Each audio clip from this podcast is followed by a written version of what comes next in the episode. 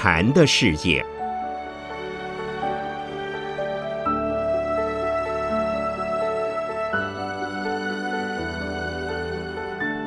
圣严法师著。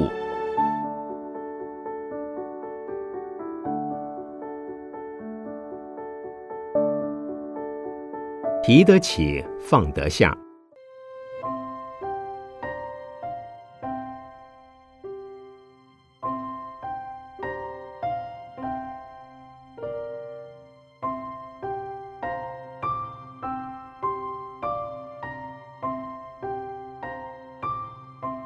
今天非常荣幸，应邀到台北市政府与市长黄大洲先生及市府各位高级长官共同探讨佛教的修行观念。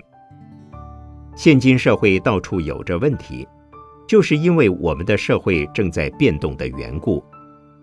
当我们的身体在跟着社会脉动而在动的时候，还要保持心不动，是件很难做到的事。如何能在洞中取静？一方面需有正确观念的指导，另一方面还要有踏实的修行功夫。以下我们就来谈如何提得起，放得下。一，人分三类。我通常将人分为三类：第一，提不起，放不下。芸芸众生中最多此类的人，没有担当，不愿负责，贪求享乐，却又放不下名利的追逐。第二，提得起放不下。此种人有担当，有进取，有能力，可是，一旦要他将到手的名位及权势放下时，却又舍不得。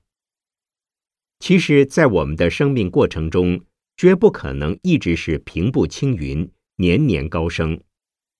有时也如登山，沿途是崎岖不平，有起也有伏。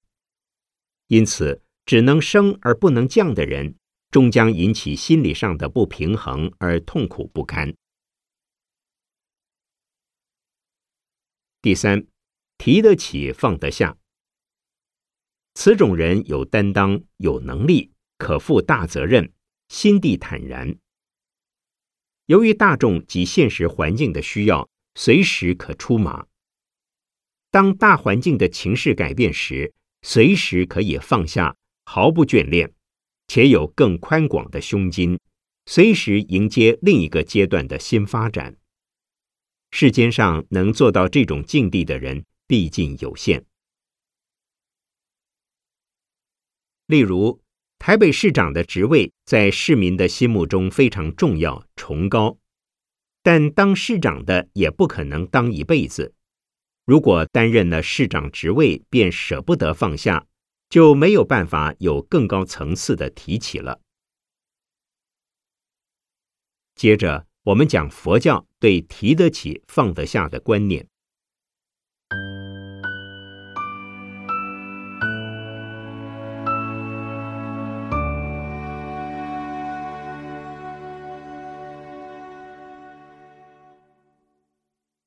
二，从因到果的因果关系是必须提起的。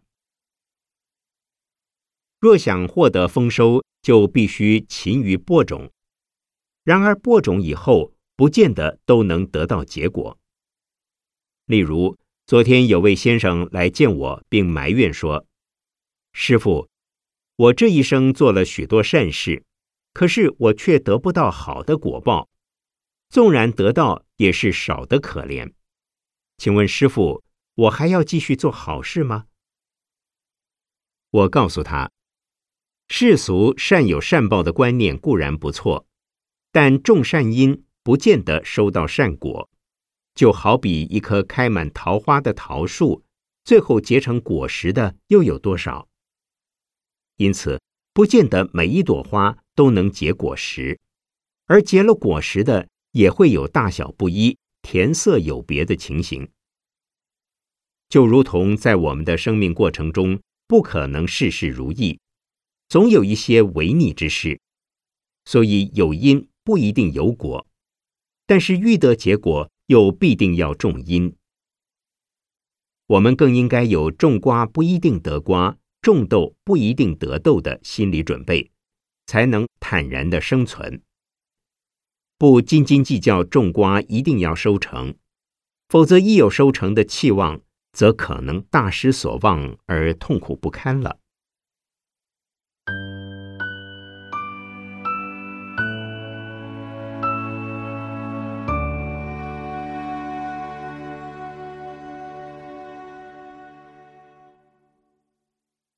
三，聚散无常的因缘关系是必须放下的。人的聚散离合都是基于种种因缘的关系，有恰到好处的因缘，便可能展现出好的结果。如果在进行过程之中掺入了一些不顺利的因素，将导致各种不如意的事情。因此，在人的生命过程中，很少可能有事事如意的好运，通常都是在接受折磨之中向前迈进。请问在座的长官之中，是否有人一直是风平浪静，而未受到过任何困难和波折的呢？我这一生也都是在各种的磨难中走过来。每当我面临困难时，并不逃避它。而是希望改善它。如果已经尽力尚无法改善，也不立即放弃，但要暂时搁置。因为一切现象的发生均各有其因缘，并不是仅凭一人的勤惰及意愿所能掌控的。凡事必须努力，但也不得强求。若明因缘的道理，就会知道能提即提。当放则放了。有很多自信心非常坚固的人，样样都自以为高人一等，凡事都认为只要肯努力，终必达成目标。这种人，除非是身具大福德、大智慧，否则仅依靠个人的力量，不仰仗他人的助缘而有成者，毕竟少见。无论如何。欲成就任何一桩事，都必须仰仗众多的因素互相配合，方能成就。我也经常听到有人这么说：今天台湾佛教之所以兴盛，是因为有某几位法师大力弘扬的关系。其实这种说法未必正确。这几位法师在数十年前都已经在台湾。同时，还有老一辈非常有名的法师，也极努力的弘扬佛法，却没有将正信的佛法推广到社会上每一个角落去。为什么？因为今天的经济条件、政治因素以及社会结构等等，已和以前不同。也可以说，因为现在的社会需要佛教，所以就有几位法师配合社会风气运作推动。如果是二三十年前，台北市政府根本不可能邀请和尚前来演讲。也正因为现代人的观念愿意接受佛法，所以这几位有名的法师就因应社会的需求而出现了。此即所谓时势造英雄，因缘就是如此。既然是因缘促成，就不能过于凸显自己，因为凸显自己。必然是将别人压下，表面上好像全是仰赖自己的努力，其实若无社会其他各种因素的配合，个人有大成功的可能不大。在我们的社会上，也有一些人并不十分努力而有大成就的，这好比孔明借剑。孔明是借曹操之实力而用到了曹操的剑，可见个人事业上的成功总是不能离开他人的助缘。因此，首先需将自我的自负心放下。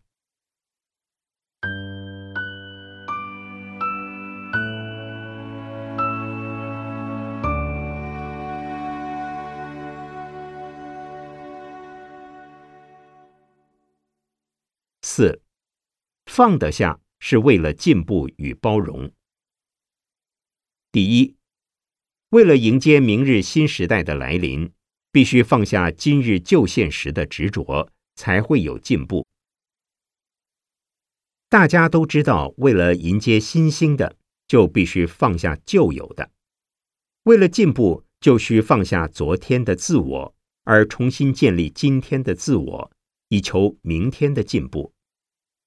如果老是坚持自己的老想法和旧观念，不愿接纳他人的建议或现实社会的运转，此即表示这人根本毫无进步可言。同时，他也不能被时代和社会所接受。释迦牟尼佛流传给我们的教导是：舍弃自我的执着，因为事事物物都是无常。也就是说，任何事物都会由于因素条件之异动而有不同的变化。既然会变化，为何不顺应着因缘时节而加以推动呢？为何不化被动为主动，放下再提起呢？如果基于不愿放弃既得的权力地位，所以产生自我矛盾，不但自己跟自己产生冲突，也跟环境对立。如果能认清事实，一切都在进步之中，一切都在演变之下，又有什么舍不得、放不下的呢？记得有位居士对我这么说过：“师傅啊，您老喽，您会不会死？”我答：“人不可能永生不死。”师傅，您怕不怕死？死是这一期生命的尽头，也正是另一段生命的起点，并不是说人死就一了百了，什么都没有了。世界上任何现象的生与灭、起与伏，都是自然现象，所以死亡并不可怕。死亡是放下，因为能放下，就是为了进一步再提起。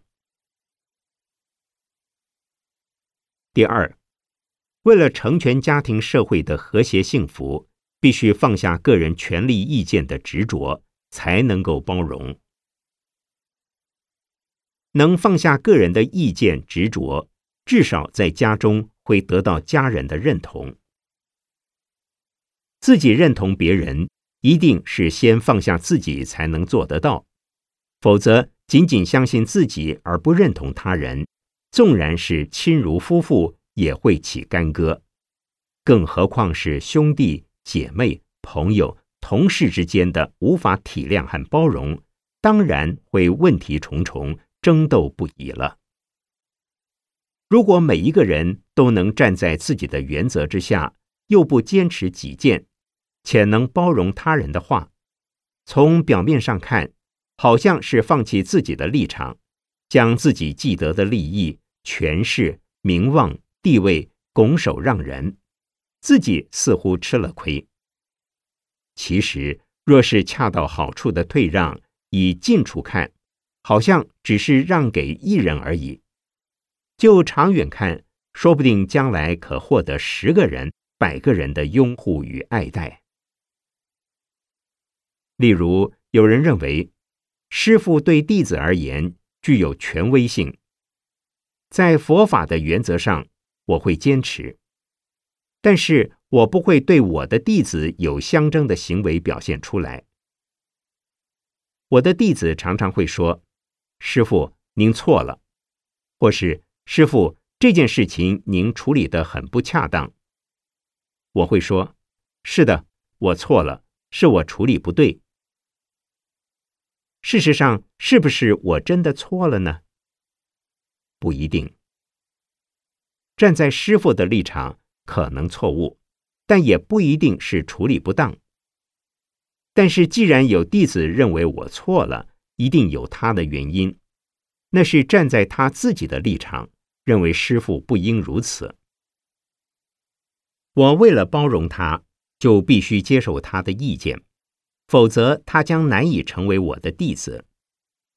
能够承认对方的想法是对的，因而调整自己的做法，这就是包容。当我们包容他人时，好像是放弃了自己，实质上并非如此，他们反而成为我的弟子。既然是我的弟子，才能跟随我学佛，帮助我弘法。所以还是要放得下，才有进步和包容。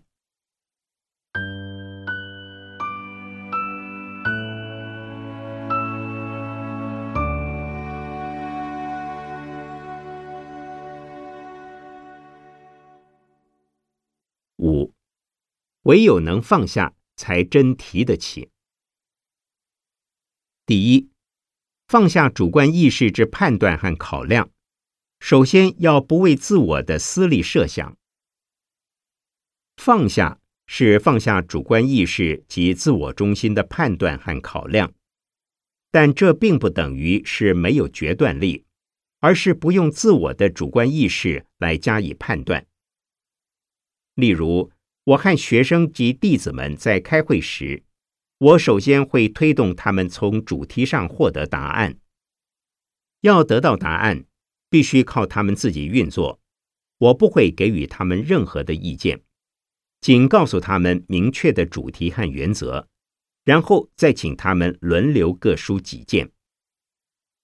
如果一开始我就发表自己的意见，加上自己主观的色彩，事情运作起来就会有种种的障碍，特别是在民意高涨的民主社会里，做一个师傅必须学着如何舍弃自我的主观，才能让弟子们预其受教。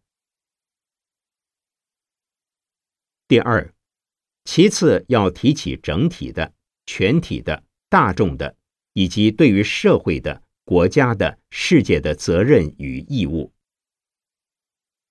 许多人希望提起，总是以自我的利益为优先考量，譬如自我之升迁、财物之获得等等。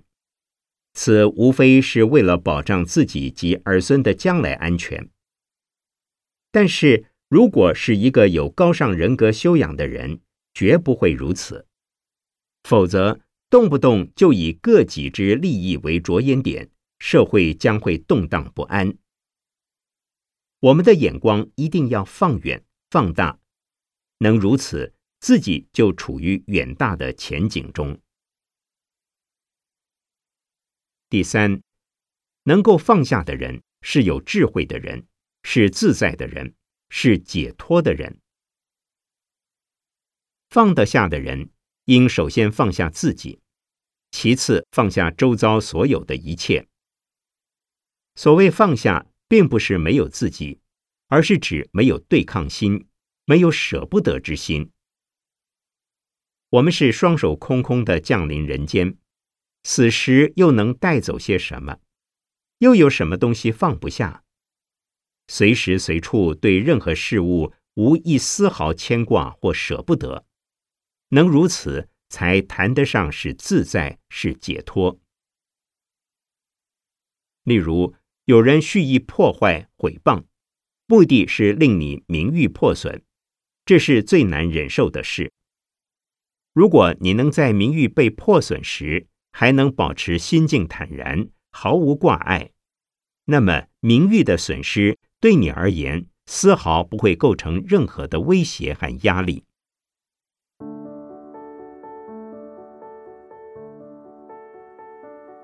第四。能够提起的人是有慈悲的人，是负责的人，是奉献的人。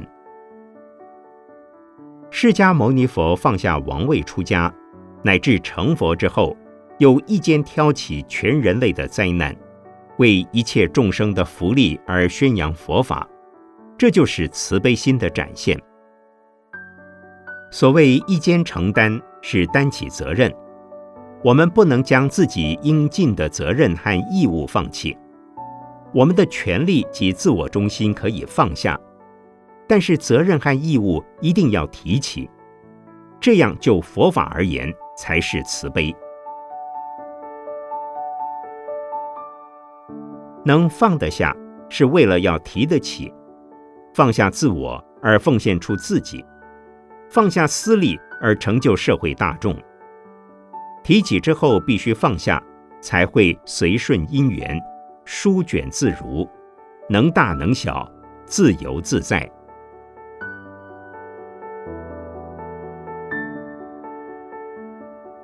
今天我准备的不够充分，耽误了各位四十分钟的时间，还请各位长官多多指教，也欢迎诸位有机会到农禅寺指教。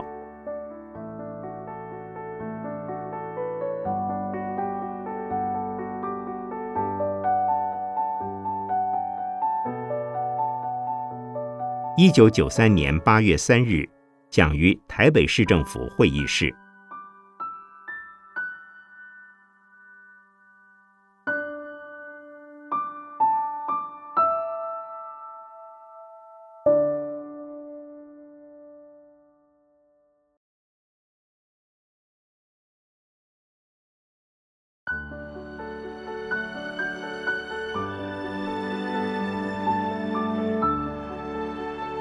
人的世界，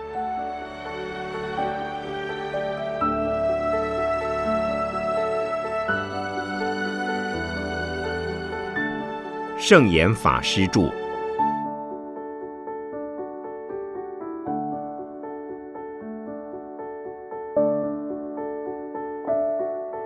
提起与放下。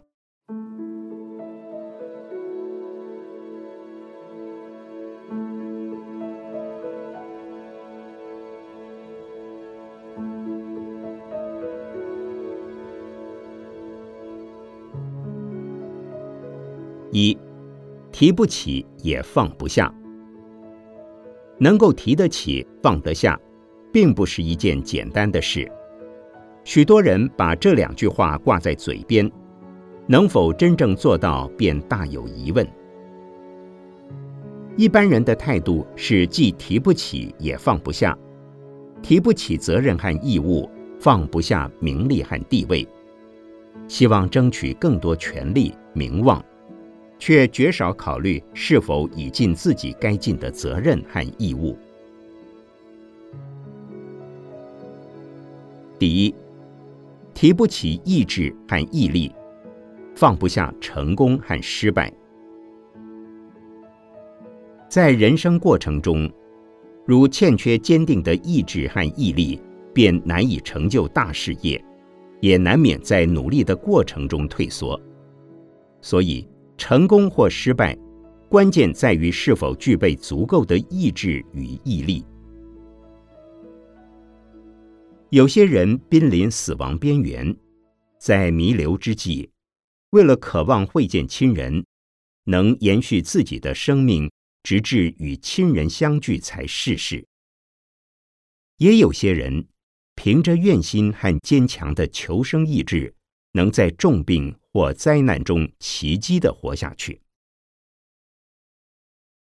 无论爬高山、游长泳、走远路，均需坚强的意志和不拔的毅力，才能够在指定的时间内完成。因为当极度疲累和面临困难时，往往容易萌生退意而放弃目标。但是既渴望成功，又害怕失败。意志力又总提不起来，这种人非常痛苦。第二，提不起信心和愿心，放不下贪心和嗔心。进行任何事业或计划，首先必须具备信心和愿心，才能完成工作和目标。很多人没有自信心，怀疑自己的能力。不敢相信自己能够有大成就，也因而对自己的未来和事业的前景缺乏愿心。我写的四众佛子共勉语中，第一句是“信佛、学法、敬僧”。信佛是信心，学法是愿心。先相信学佛对我们有用，开始学习，也就会照着去做。而修学佛法的目的是希望自己将来也能成佛，这便是发大愿心。能在信佛以后向僧学法，然后努力不懈的继续修行的，则很不容易。因此，便有这样的四句话：信佛三天，佛在眼前；信佛三年，佛到西天。三年前，我与一位美籍弟子到美国中西部演讲。我们驾车从一州出发往另一州，沿路上约三个小时仍未抵达。我问他：“我们现在的位置是什么地方了？”在公路上，他答。我又问：“可以到达目的地吗？”他便答道：“没有问题。”那为什么还未到达呢？他马上反问我说：“师傅。”您对我没有信心吗？稍后，在进入目的地附近的时候，他却冒出一句话：“师傅，我们现在究竟在什么地方呢？”终于，在查看地图和请问沿途路人后，发现已经离目的地不远了。从这一点来看，在人生的过程中。经常出现这样的现象，有时候是自己自信不足，又或者是虽然自己充满自信，相关的旁人却对你缺乏信心。在美国，曾经有一位大学二年级的女孩子向我提出要求出家的意愿，我提议他先完成学业再做决定。当他大学毕业后，我询问他是否仍有愿望出家，他应道：“当然喽。”结果他却希望继续读完硕士后才出家。当我再度问及他完成学业后的打算，他依然以同样坚定的语气答道：“当然是希望出家了。”直到今年，他已读完硕士学位，我再问他。他却对我说了一句实话：“师傅，坦白说，好像出家跟在家也差不多呀。”这便是愿心不能坚持的一个例子。今天希望做的，明天未必会做；今年的计划，明年不一定会进行。这种情况在美国尤其普遍，他们会解释说。我的意愿改变了。一般人是既提不起信心和愿心，也放不下贪心和嗔心。贪心是追求、渴望、争取、贪得无厌；嗔心是因求之不得、趋之不去而起怨恨。这两种情况时常搁在心上，丢不开也放不下。其实，只要是分内的、应该拿的，接受了也不能算贪心；而不应该要的、非分的，却千方百计挖空心思，希冀得到越多越好，这便是贪心。若不能称心如意，反而有种种折磨，厄运连连，横逆重重，便无法不起怨怒。然在日常生活中，我们又很难察觉到自己是个由于贪念和嗔心的受害者，因此也无从放下。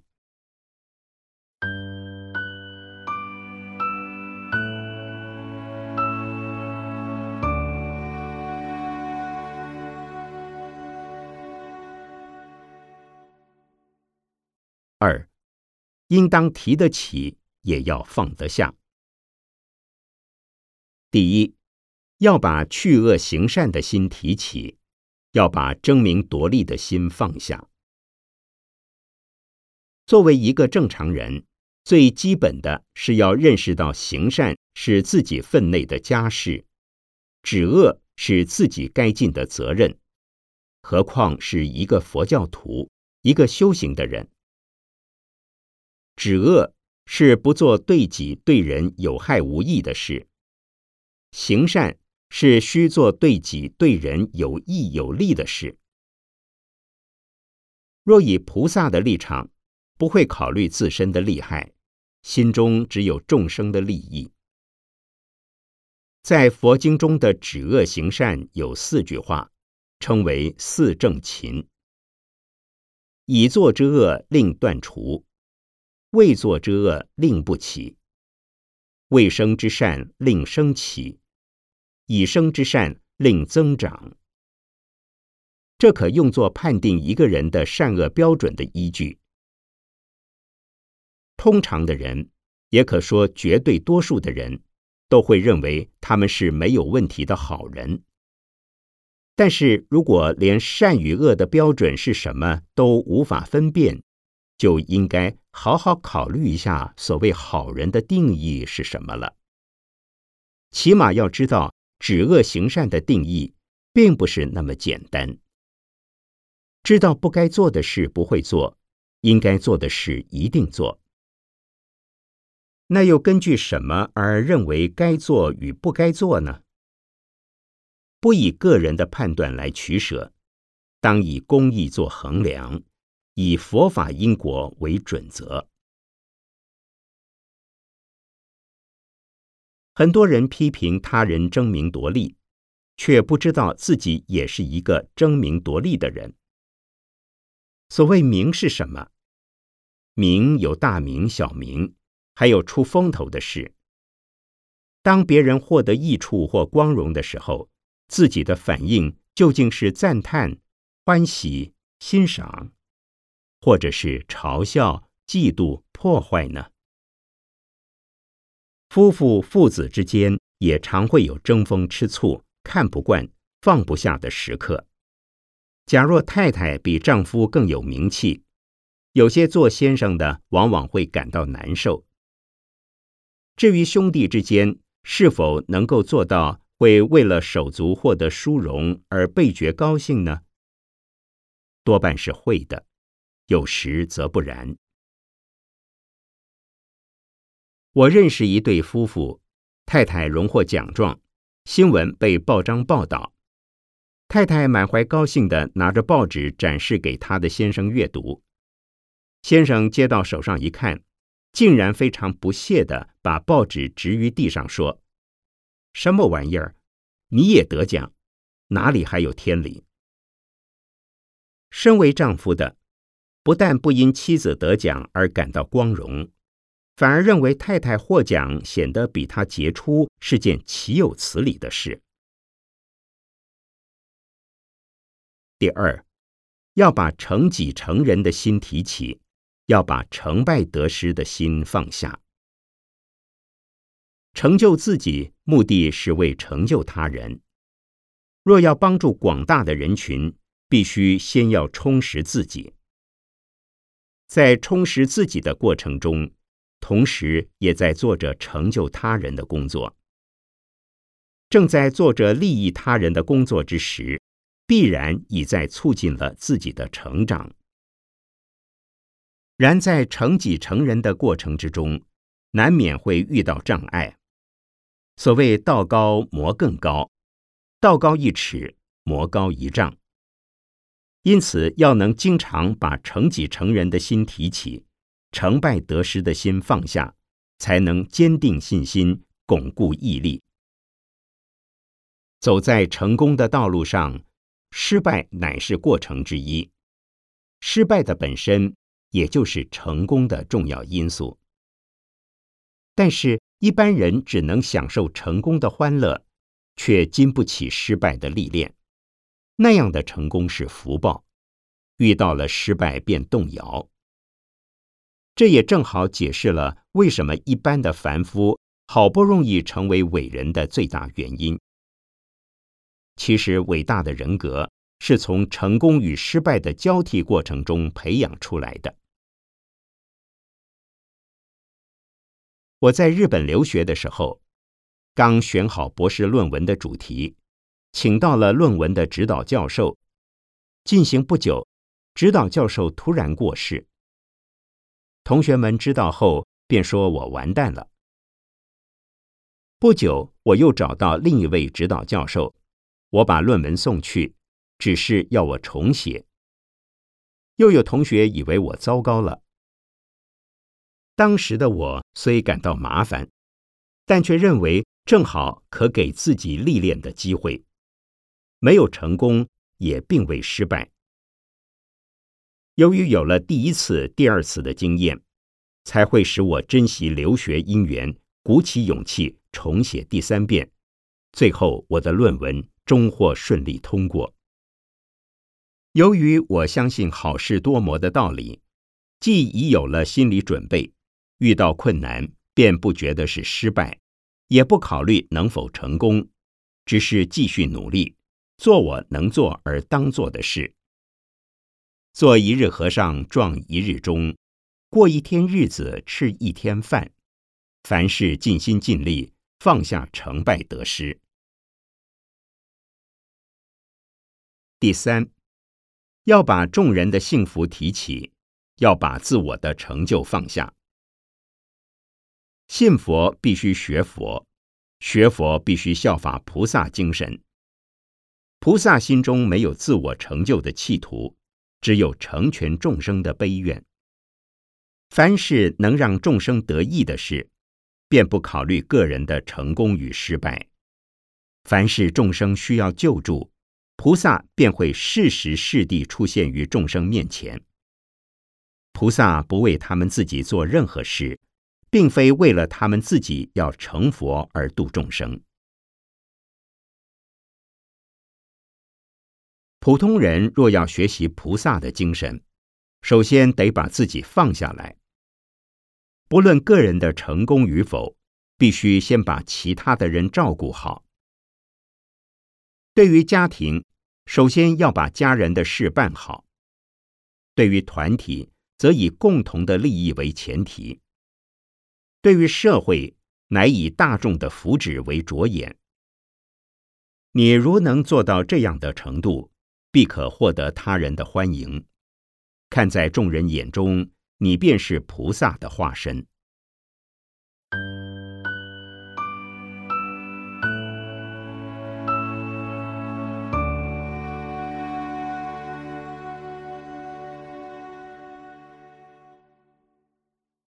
三，禅修的立场。第一，放下散乱的心。提起专注的心，在没有修行禅法以前，心猿意马，无法做得自心的主人。修行是利用数息、参话头等方法，让平时不受控制的心，逐渐调整成为专注的心。未用禅修方法之前，尚不知我们的心念。竟会如此的难以驾驭。唯有开始修行之后，才会发现我们的心是极其脆弱、多变而又缺乏自主能力。当你打坐的时候，便会发觉你的心念经常如野马奔腾，无法停止。有些人嘴巴虽在诵经念佛，头脑却在魂游太虚。也有些人身体虽在打坐修定，心念却在云霄之外。我曾见有一位太太正在家中敲木鱼诵经修行，中途却高声呼叫：“儿子啊，把炉火关掉，锅子快烧焦了。”照顾炉火是对的，但他为何不在诵经之前先做交代？要在诵经做功课时心系两处，这便说明，很多时候不在乎有散乱心，也不知道那有什么不好。心念很散乱，仍然不自觉，如用禅修的方法，便可协助你，经常可以发现自己内心的散乱。若能发现散乱，便已经是在用功修行。心念便会渐渐专注集中。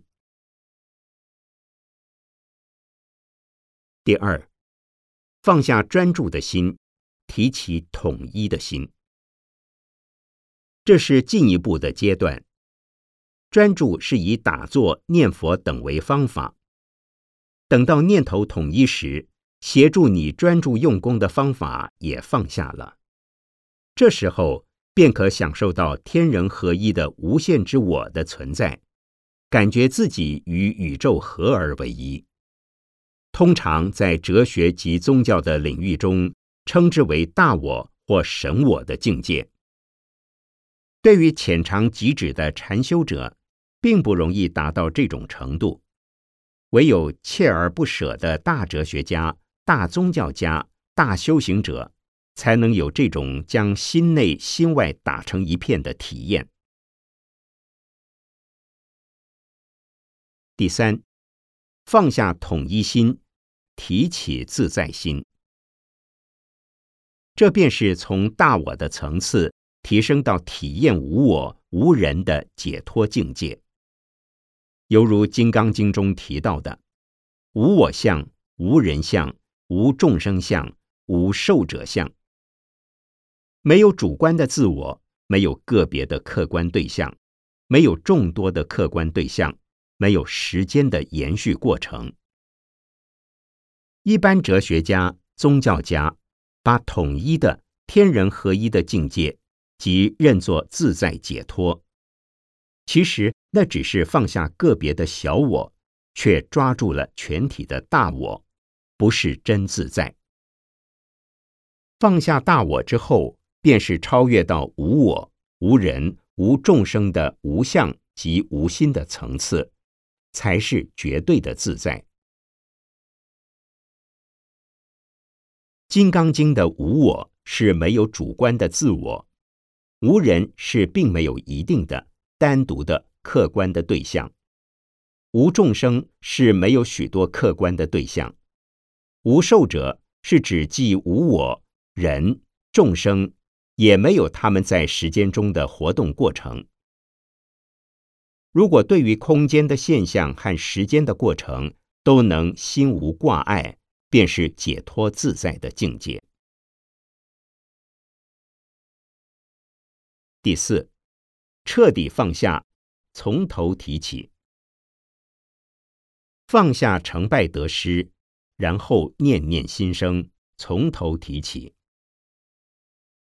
我们在劝勉进入禅修生活的新人时，常常会提醒他们要大死一番，便是彻头彻尾的放下自己的一切心理执着，才好重新开始，作为一个尽责任、尽本分的修行人。换言之，若要改头换面，成为一个独立自主的智者，必须先要放下自以为是的自我，才能尊重他人、关怀他人。人在世间，只有身份和立场、责任及义务，并没有特定不变的自我。责任是指着你的身份和立场而言，有许多非做不可的事。否则便是不负责任。义务则是除了责任之外，仍可依你自己能力所及的范围内去做额外的事，以帮助别人。第五，放松身心，提起正念。最近有一对年轻夫妇来探望我，我问候他们的近况时。太太便表示，她的先生最近由于修行太猛，导致身体不太舒服。其实禅修的基本要求就是放松身心，如因求好心切而造成身心紧张，就容易发生身心的毛病。不过，若要放松身心，必先试着把成败得失的念头放下。若有只顾耕耘不问收获的态度，才能轻轻松松的练习禅修的方法，不断的把注意放在方法上，便是正念相继。时时不离所用的方法，便是时时不离正念。类似的心理状况，也可用于日常生活的起居作息，一面保持身心愉快，一面保持身心平衡。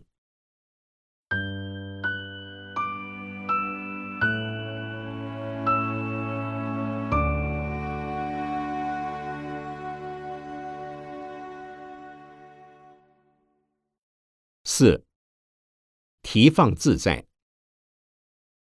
有提有放的是普通人及修行人，提放自在的则是大成就者，甚至是圣者或大菩萨了。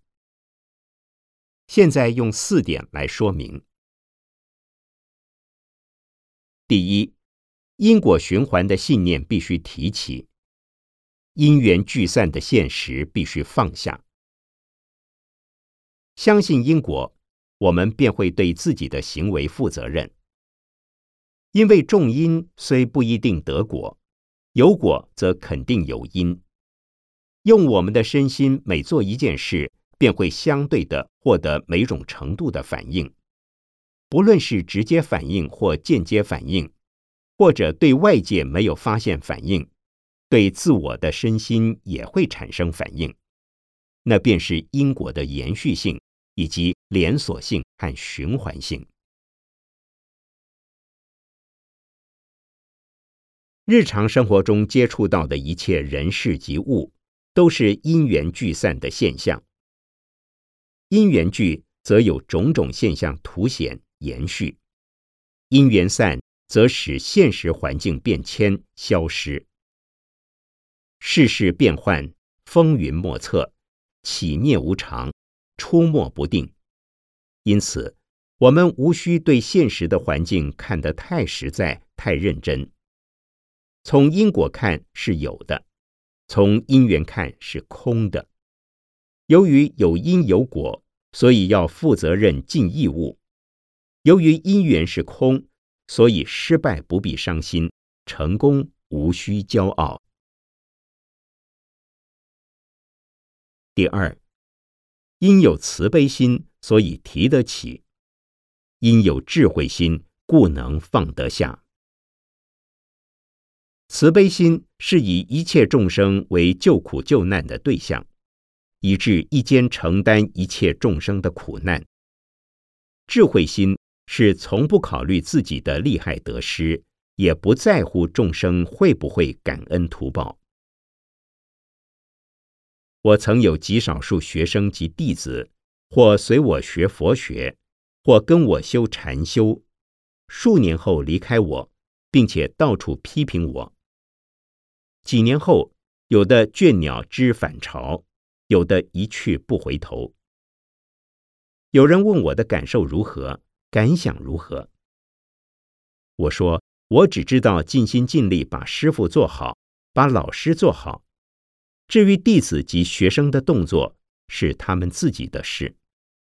作为师傅与老师的我，虽然不得不面对不仁不义的学生及弟子，我可不能没有智慧去做一个没有慈悲的长辈。第三，因果不可思议，因缘不可思议，当提即提，当放即放。很多人无法了解因果与因缘，不了解为何有些人时常获得照顾，有些人却总得不到照顾。有时候，当你准备照顾某人，他却已经离开。相对的，有些人虽然你从未预料到要照顾他，他却适时出现在你面前。这都是不可思议的因果及因缘所致。在台湾，有一位男居士，期望我能为他举行皈依三宝的仪式，前后等待了三年时间，总是因为我们相遇的时间不恰当，地方不合适，因果未到时，因缘不成熟，迄今仍无法使他达成愿望。第四，众生的业报不可思议。诸佛的悲智不可思议，提放自在。众生的业报与诸佛的悲智难以想象，能否获得救济，一切都得看因缘是否具足。诸佛以平等的大慈悲心普度一切众生，没有特定的被度对象。例如，地藏菩萨曾说。地狱未空，誓不成佛；众生度尽，方证菩提。他将所有的众生均看成是他要度的对象，却有许多众生并不领情，并未打算要让地藏菩萨来度。地藏菩萨却永远很有耐心，永远在度众生，所以他是提得自在。曾有一位先生，我一再劝他早日学佛，他却应道：“不急了。”现在的我还不想学佛，反正你们有一位地藏菩萨，总有一天会来度我。事实上，地藏菩萨当然会等待此人，不过此人若不早日求度，仍然由于业力而处身于烦恼的苦海之中，毫不轻松。地藏菩萨则是以愿力度众生，虽然同样是处身于三界的火宅。却是自由自在，千万不要误解。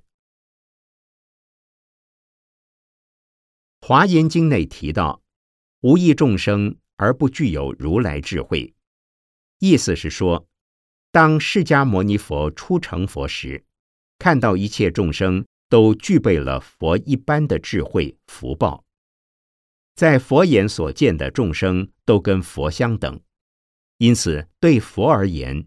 并没有众生可度，但是这并不等于放弃众生，不再度众生。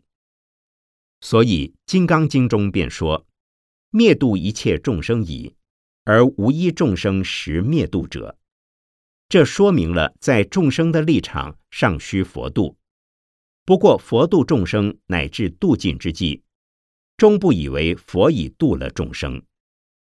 既不抱着一种救世者的心态来度众生，也不执着这广度众生是做的什么功德，所以在度了一切众生后，也没有认为自己在度众生，或有任何一众生被他度了，这便是放得自在，彻底放下，但又全部提起。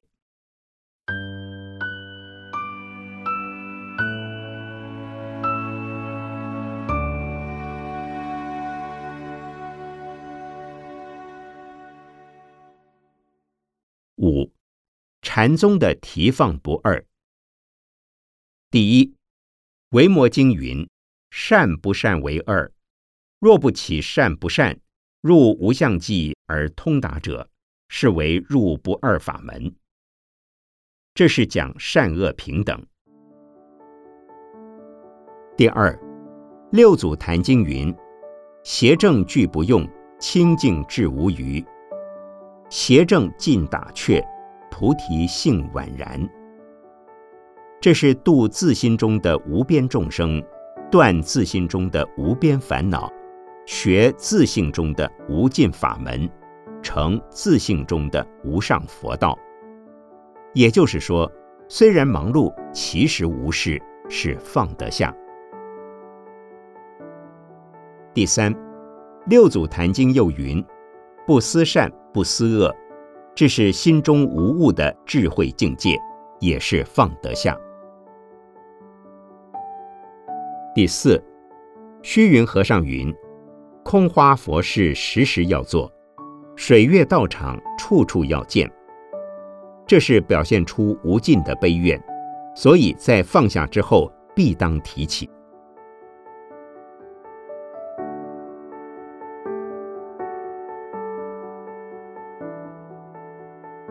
一九九三年十月二十三日，讲于美国纽约华埠的中华公所，李果松居士整理，盛言于十二月七日补充修正成稿。